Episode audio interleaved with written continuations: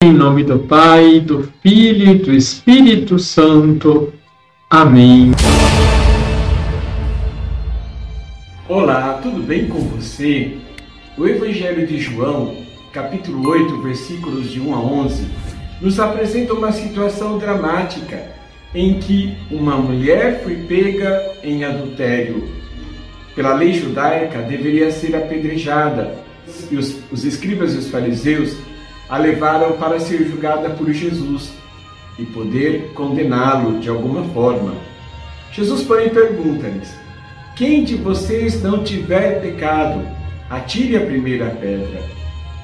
E todos, um a um, saem envergonhados. Este episódio nos leva a refletir sobre a graça salvífica de Deus e sua misericórdia infinita.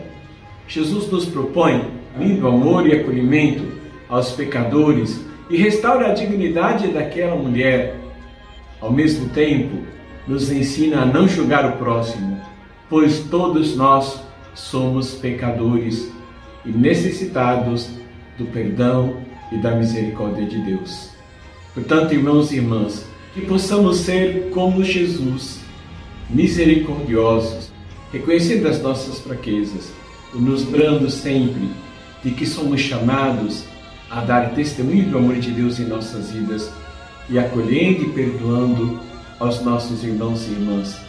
Que possamos ser um sinal vivo do reino de Deus na terra. Assim seja. Abençoe-vos o Deus Todo-Poderoso, Pai, Filho e Espírito Santo. Amém.